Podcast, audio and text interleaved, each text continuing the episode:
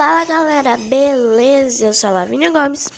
Está começando o Bom de Papo, o podcast da Fundação Menino Jesus. E o tema de hoje é a importância do dia 10 de dezembro para o mundo.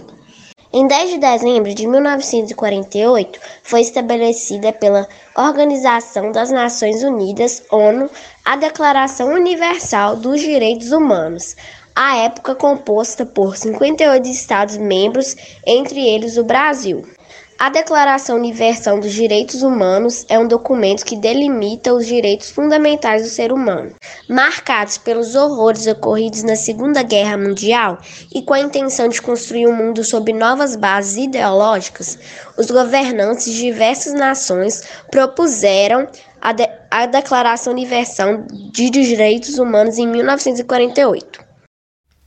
A finalidade do documento, além de marcar um novo caminho em oposição ao conflito, foi de promover a organização de princípios uniformes sobre a paz e a democracia, bem como o fortalecimento dos direitos humanos. E este foi mais um Bom de Papo, o podcast da Fundação Menino Jesus. Toda quinta-feira tem um episódio novo. Tchau!